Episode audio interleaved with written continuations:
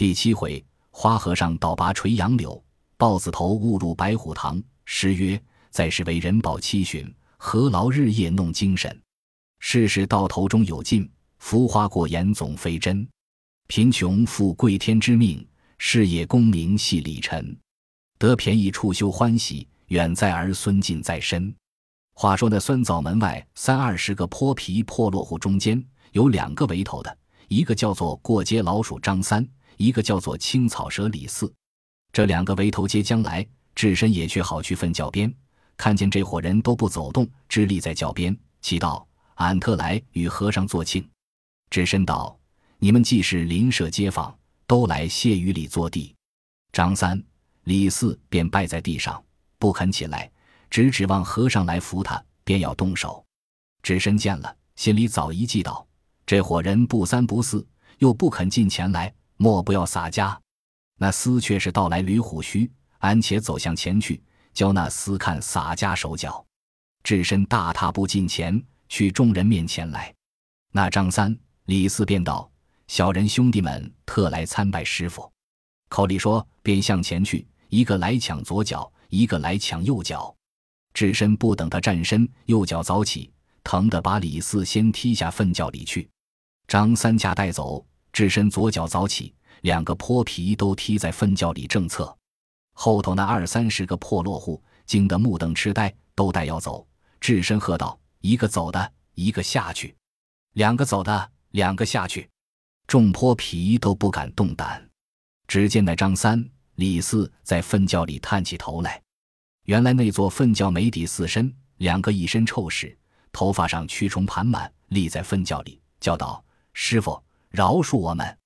智深喝道：“你那众泼皮，快扶那鸟上来！”我便饶你众人，众人打一救，搀到葫芦架边，臭秽不可近前。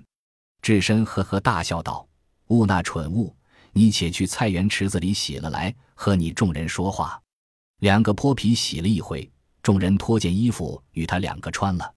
智深叫道：“都来谢雨里坐的说话。”智深先居中坐了，指着众人道：“你那伙屌人，休要瞒洒家。”你等都是什么屌人，来这里戏弄洒家？那张三、李四并众伙伴一起跪下，说道：“小人祖居在这里，都只靠赌博讨钱为生。这片菜园是俺们一饭碗，大相国寺里几番使钱，要奈何我们不得。师傅却是那里来的长老，嫩得了的？相国寺里不曾见有师傅，今日我等愿情服侍。”只身道。洒家是关西延安府老种经略相公帐前替下官，只为杀的人多，因此情愿出家。五台山来到这里。洒家俗姓鲁，法名智深。休说你这三二十个人值什么，便是千军万马队中，俺敢直杀得入去出来。众泼皮诺诺连声，拜谢了去。智深自来谢于礼房内，收拾整顿歇卧。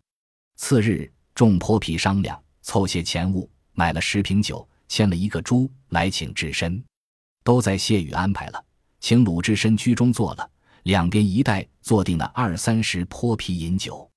智深道：“什么道理？叫你众人们怀抄？”众人道：“我们有福，今日得师傅在这里，与我等众人做主。”智深大喜，吃到半酣里，也有唱的，也有说的，也有拍手的，也有笑的，正在那里喧哄。只听得门外老鸭哇哇的叫，众人有叩齿的，祈祷赤口上天，白蛇入地。智深道：“你们做什么鸟乱？”众人道：“老鸭叫，怕有口舌。”智深道：“那里取这话？”那种地道人笑道：“墙角边绿杨树上新添了一个老鸭巢，每日只是到晚。”众人道：“把梯子去上面拆了那巢变了。”有几个道。我们便去，智深也乘着酒兴，都到外面看时，果然绿杨树上一个老鸦巢。众人道：“把梯子上去拆了，也得耳根清净。”李四便道：“我与你盘上去，不要梯子。”智深相了一下，走到树前，把直舵脱了，用右手向下，把身道绞着，却把左手拔住上节，把腰指一抻，将那株绿杨树带根拔起。众泼皮见了。一齐拜倒在地，只叫师傅非是凡人，正是真罗汉，身体无千万斤气力，如何拔得起？智深道：“打甚鸟紧，明日都看洒家演武使器械。”众泼皮当晚各自散了。从明日为始，这二三十个破落户见智深扁扁的福，每日将酒肉来请智深，看他言无实权。过了数日，智深寻思道：“每日吃他们九十多矣，洒家今日也安排些孩席，叫道人去城中买了几班果子，雇了两三担酒。”杀翻一口猪，一枪羊。那时正是三月尽，天气正热。只身道天色热，叫道人绿槐树下铺了芦席，请那许多泼皮团团坐定。大碗斟酒，大块切肉，叫众人吃得饱了，再取果子吃酒。又吃得正浓。众泼皮道：这几日见师傅眼力，不曾见师傅加生器械，怎得师傅教我们看一看也好？只身道。说的是，自去房内取出混铁禅杖，头尾长五尺，重六十二斤。众人看了，尽皆吃惊，都道：两臂膊没水牛大小气力，怎使得动？智深接过来，嗖嗖的使动，浑身上下没半点参差。众人看了，一齐喝彩。智深正使得活泛，只见墙外一个官人看见，喝彩道：“端的使得好。”只身听得收住了手看时，只见墙缺边立着一个官人，怎生打扮？但见头戴一顶青纱抓角头巾，脑后两个白玉圈连珠鬓环，身穿一领单绿罗团花战袍，腰系一条双搭尾龟背银带，穿一对磕瓜头朝样皂靴，手中执一把折叠纸细穿扇子。那官人生的豹头环眼，燕汉虎须。八尺长短身材，三十四五年纪，口里道：“这个师傅端的非凡，使得好器械。”众泼皮道：“这位教师喝彩，必然是好。”智深问道：“那军官是谁？”众人道：“这官人是八十万禁军枪棒教头林武师，名唤林冲。”智深道：“何不就请来私见？”那林教头便跳入墙来，两个就槐树下相见了，一同坐地。林教头便问道：“师兄何处人士？法会唤作什么？”只身道：“洒家是关西鲁达的便是，只为杀的人多，情愿为僧。年幼时也曾到东京，认得令尊林提下。”林冲大喜，就当结义只身为兄。只身道：“教头今日缘何到此？”林冲答道：“恰才与捉精一同来监碧月庙里还相怨。”林冲听得使棒。看得入眼，这女使锦儿自和京父去庙里烧香，林冲就只此间相等，不想的遇师兄。只身道洒家初到这里，正没相识，得这几个大哥每日相伴，如今又得教头不弃，结为弟兄，十分好了。便叫道人再添酒来相待。恰才饮得三杯，只见女使姐儿慌慌急急，红了脸，在墙缺边叫道：“官人休要坐地。”娘子在庙中何人何口？林冲连忙问道：“在那里？”锦儿道：“正在五岳楼下来，撞见了诈奸不及的，把娘子拦住了，不肯放。”林冲慌忙道：“却在来往师兄，休怪休怪！”林冲别了智身，急跳过墙缺，和锦儿径奔岳庙里来。抢到五岳楼看时，见了数个人拿着弹弓、吹筒、粘杆，都立在栏杆边。湖梯上，一个年小的后生独自背立着，把林冲的娘子拦着道：“你且上楼去，和你说话。”林冲娘子红了脸道：“清平世界是何道理？把良人调戏。”林冲赶到跟前，把那后生肩胛指一搬过来，喝道：“调戏良人妻子，当得何罪？”恰待下拳打时，认的是本馆高太尉明灵之子高衙内。原来高俅新发迹。不曾有妻儿，无人帮助，因此过房。这高阿叔高三郎儿子在房内为子，本是叔伯弟兄，却与他做干儿子，因此高太尉爱惜他。那厮在东京已是豪强，专一爱淫购人家妻女。京师人惧怕他权势，谁敢与他争口？叫他做花花太岁。当时林冲搬将过来，却认得是本馆高衙内，先自手软了。高衙内说道：“林冲干你甚事？你来多管。”原来高衙内不认得他是林冲的娘子，若还认得时，也没这场事。见林冲不动手，他发这话。众多闲汉见闹，一起拢来劝道：“教头休怪，衙内不认的，多有冲撞。”林冲怒气未消，一双眼睁着瞅那高衙内。众贤汉劝了林冲，和哄高衙内出庙上马去了。林冲将引妻小病侍女警儿也转出廊下来，只见智深提着铁禅杖，引着那二三十个破落户，大踏步抢入庙来。林冲见了，叫道：“师兄，那里去？”智深道：“我来帮你厮打。”林冲道：“原来是本官高太尉的衙内，不认得京父，时间无礼。”林冲本待要痛打那厮一顿。太尉面上须不好看，自古道不怕官，只怕管。林冲不和吃着他的请受，权且让他这一次。只身道：“你却怕他本官太尉，洒家怕他甚鸟？俺若撞见那撮鸟时，且叫他吃洒家三百禅杖了去。”林冲见智深醉了，便道：“师兄说的是。”林冲一时被众人劝了，权且饶他。智深道。但有事时，便来唤洒家与你去。众泼皮见智深醉了，扶着道：“师傅，俺们且去，明日再得相会。”智深提着禅杖道：“阿嫂休怪，莫要笑话。阿哥，明日再得相会。”智深相别，自和泼皮去了。林冲领了娘子并儿取路回家，心中只是郁郁不乐。且说这高衙内引了一班闲汉，自献了林冲娘子。又被他冲散了，心中好生着迷，样样不乐。回到府中纳闷。过了三两日，众多闲汉都来伺候，见衙内自交，没聊莫乱，众人散了。树内有一个帮闲的，唤作干鸟头富安，理会得高衙内意思，独自一个到府中伺候。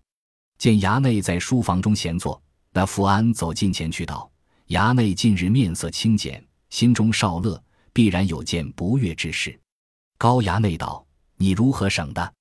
富安道：“小子一猜便着。”衙内道：“你猜我心中甚是不乐。”富安道：“衙内是思想那双目的，这才如何？”衙内笑道：“你猜的是，只没个道理的他。”富安道：“有何难哉？”衙内怕林冲是个好汉，不敢欺他，这个无伤。他见在帐下听使唤。大请大受，怎敢恶了太尉？轻则便刺配了他，重则害了他性命。小贤寻思有一计，使衙内能勾搭他。高衙内听得，便道：“自献了多少好女娘，不知怎的只爱他，心中着迷，郁郁不乐。你有甚见识能勾他时，我自重重的赏你。”富安道：“门下之心腹的陆虞后陆谦，他和林冲最好。”明日衙内躲在陆虞后楼上深阁，摆下些酒食，却叫陆谦去请林冲出来吃酒，叫他直去樊楼上深阁里吃酒。小贤便去他家对林冲娘子说道：“你丈夫教头和陆谦吃酒，一时中气，闷倒在楼上，叫娘子快去看礼。”转得他来到楼上，妇人家水性，见了衙内这般风流人物，载着些甜话调和他，不由他不肯。小贤这一计如何？高衙内喝彩道：“好调剂，就今晚这人去唤陆虞后来吩咐了。原来陆虞后家只在高太尉家隔壁巷内。次日商量了计策，陆虞后一时听允，也没奈何，只要衙内欢喜，却顾不得朋友交情。且说林冲连日闷闷不已，揽上街去。四排时，听得门首有人叫道：‘教头在家吗？’林冲出来看时，却是陆虞后，慌忙道。陆兄何来？陆谦道：“特来探望兄，何故连日接前不见？”林冲道：“心里闷，不曾出去。”陆谦道：“我同兄长去吃三杯解闷。”林冲道：“少做拜茶。”两个吃了茶起身。陆虞后道：“阿嫂，我同兄长到家去吃三杯。”林冲娘子赶到布帘下，叫道：“大哥，少饮早归。”林冲与陆谦出的门来。街上闲走了一回，陆虞后道：“兄长，我们休家去，只就樊楼内吃两杯。”当时两个上到樊楼内，占个格儿，换酒保吩咐，叫取两瓶上色好酒，吸起果子按酒。两个叙说闲话，林冲叹了一口气。陆虞后道：“兄长何故叹气？”林冲道：“贤弟不知，男子汉空有一身本事，不遇明主，屈臣在小人之下，受这般烟的气。”陆虞后道：“如今禁军中虽有几个教头，谁人及得兄长的本事？太尉又看成的好，却受谁的气？”林冲把前日高衙内的事告诉陆虞后一遍。陆虞后道。衙内必不认得嫂子，如此也不打紧。兄长不必忍气，只顾饮酒。林冲吃了八九杯酒，因要小姨，起身道：“我去净手了。”来，林冲下的楼来，出酒店门，头东小巷内去净了手，回身转出巷口，只见女使姐儿叫道：“官人，寻得我苦，却在这里。”林冲慌忙问题：“做什么？”简儿道：“官人和陆虞后出来。”没半个时辰，只见一个汉子慌慌急急奔来家里，对娘子说道：“我是陆虞后家邻舍，你家教头和陆谦吃酒，只见教头一口气不来，便中倒了，只叫娘子且快来看事。”娘子听的，连忙央间婢王婆看了家，和我跟那汉子去，直到太府前小巷内一家人家，上至楼上，只见桌子上摆着些酒食，不见官人，恰待下楼。只见前日在岳庙里罗造娘子的那后生出来道：“娘子少坐，你丈夫来也。”简儿慌慌下的楼时，只听得娘子在楼上叫杀人，因此我一地里寻官人不见，正撞着卖药的张先生道：“我在樊楼前过，见教头和一个人入去吃酒，因此特奔到这里。”官人快去！林冲见说，吃了一惊，也不顾女使姐儿，三步做一步，跑到陆虞后家。抢到胡梯上，却关着楼门。只听得娘子叫道：“清平世界，如何把我良人妻子关在这里？”又听得高衙内道：“娘子可怜间救俺。”便是铁石人也告得回转。林冲立在胡梯上，叫道：“大嫂开门！”那妇人听的是丈夫声音，只顾来开门。高衙内吃了一惊，握开了楼窗，跳墙走了。林冲上的楼上，寻不见高衙内。问娘子道：“不曾被这厮点污了？”娘子道：“不曾。”林冲把陆虞后家打得粉碎，将娘子下楼，出得门外看时，邻舍两边都闭了门。女使姐儿接着三个人一处归家去了。林冲拿了一把解腕尖刀，竟奔到樊楼前去寻陆虞后，也不见了，却回来他门前等了一晚，不见回家。林冲自归，娘子劝道。我又不曾被他骗了，你休得胡作。林冲道：“颇耐这陆谦出生，我和你如兄若弟，你也来骗我，只怕不撞见高衙内，也照管着他头面。”娘子苦劝，哪里肯放他出门？陆虞后只躲在太尉府内，亦不敢回家。林冲一连等了三日，并不见面。府前人见林冲面色不好，谁敢问他？第四日饭时后。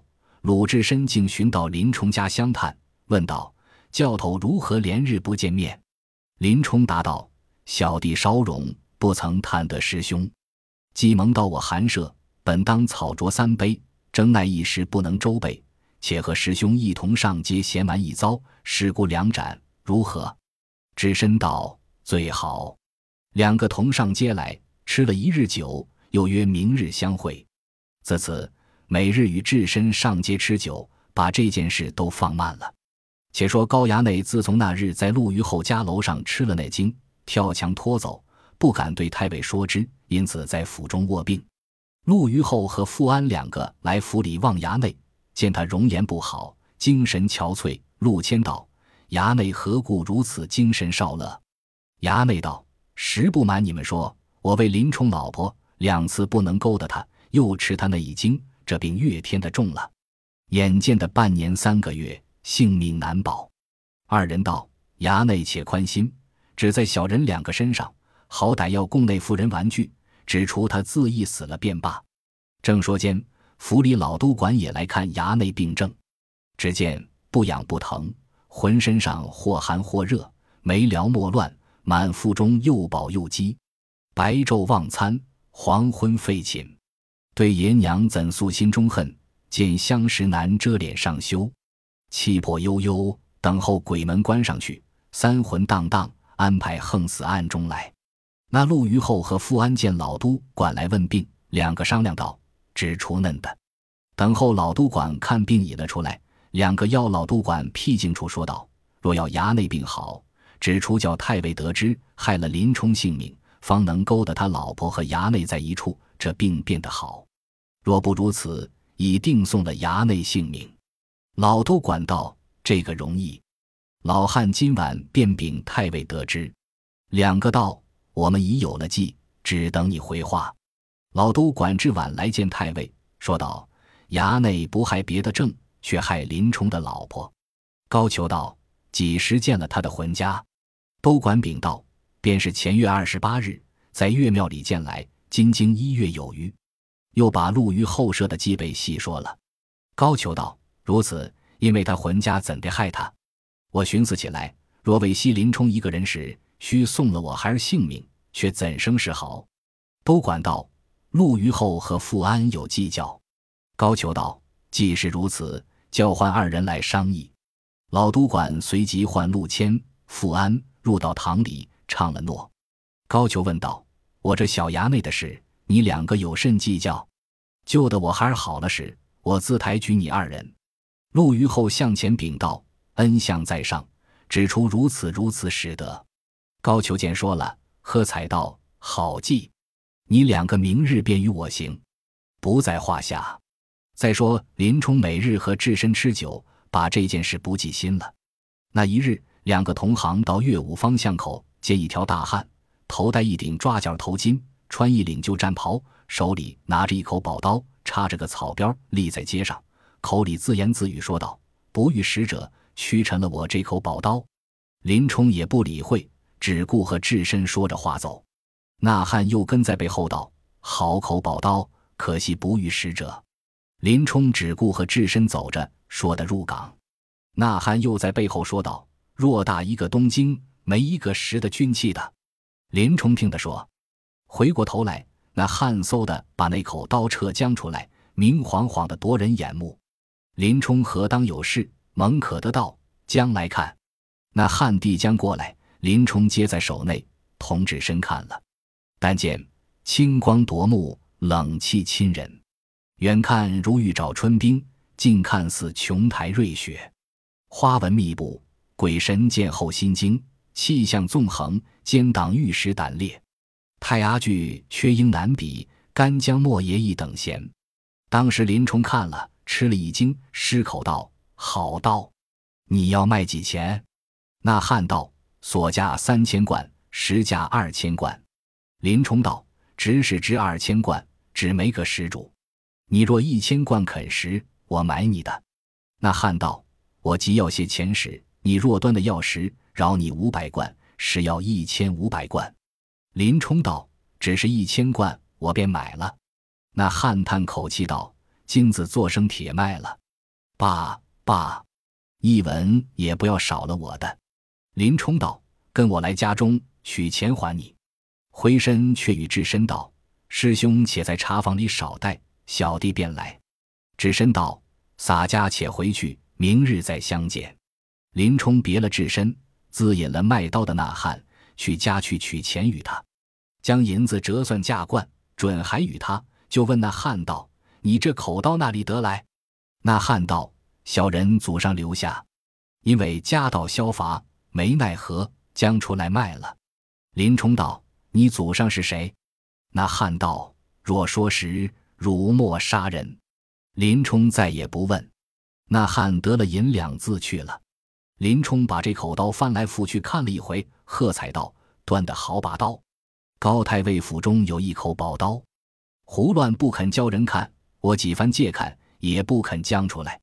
今日我也买了这口好刀，慢慢和他比试。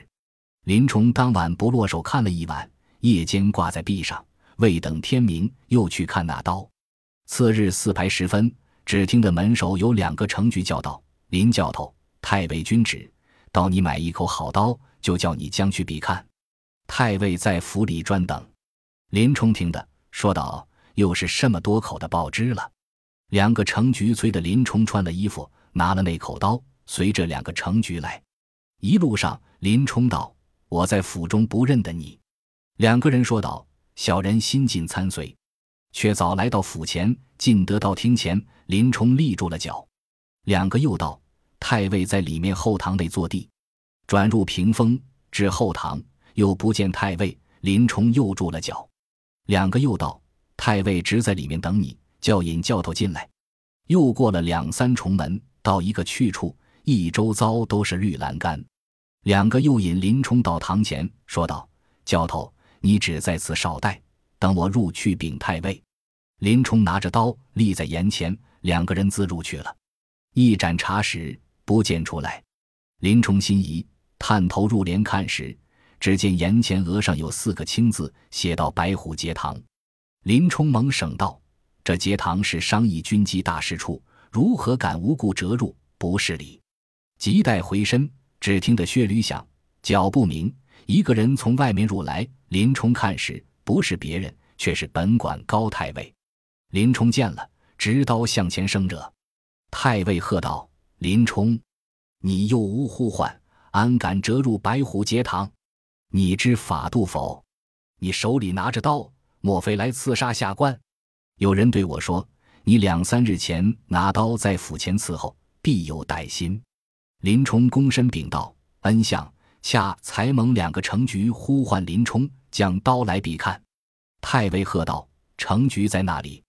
林冲道：“恩相，他两个已投堂里去了。”太尉道：“胡说！”什么程局敢进我府堂里去？左右与我拿下这厮！说犹未了，旁边耳房里走出二十余人，把林冲横推倒拽，掐死造雕追紫燕，浑如猛虎啖羊羔。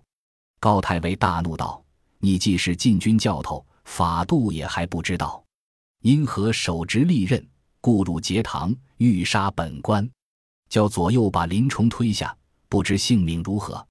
不因此等。”有份叫大闹中原，纵横海内，直叫农夫背上天心号，渔父舟中插刃旗。毕竟看林冲性命如何，且听下回分解。本集播放完毕，感谢您的收听，喜欢请订阅加关注，主页有更多精彩内容。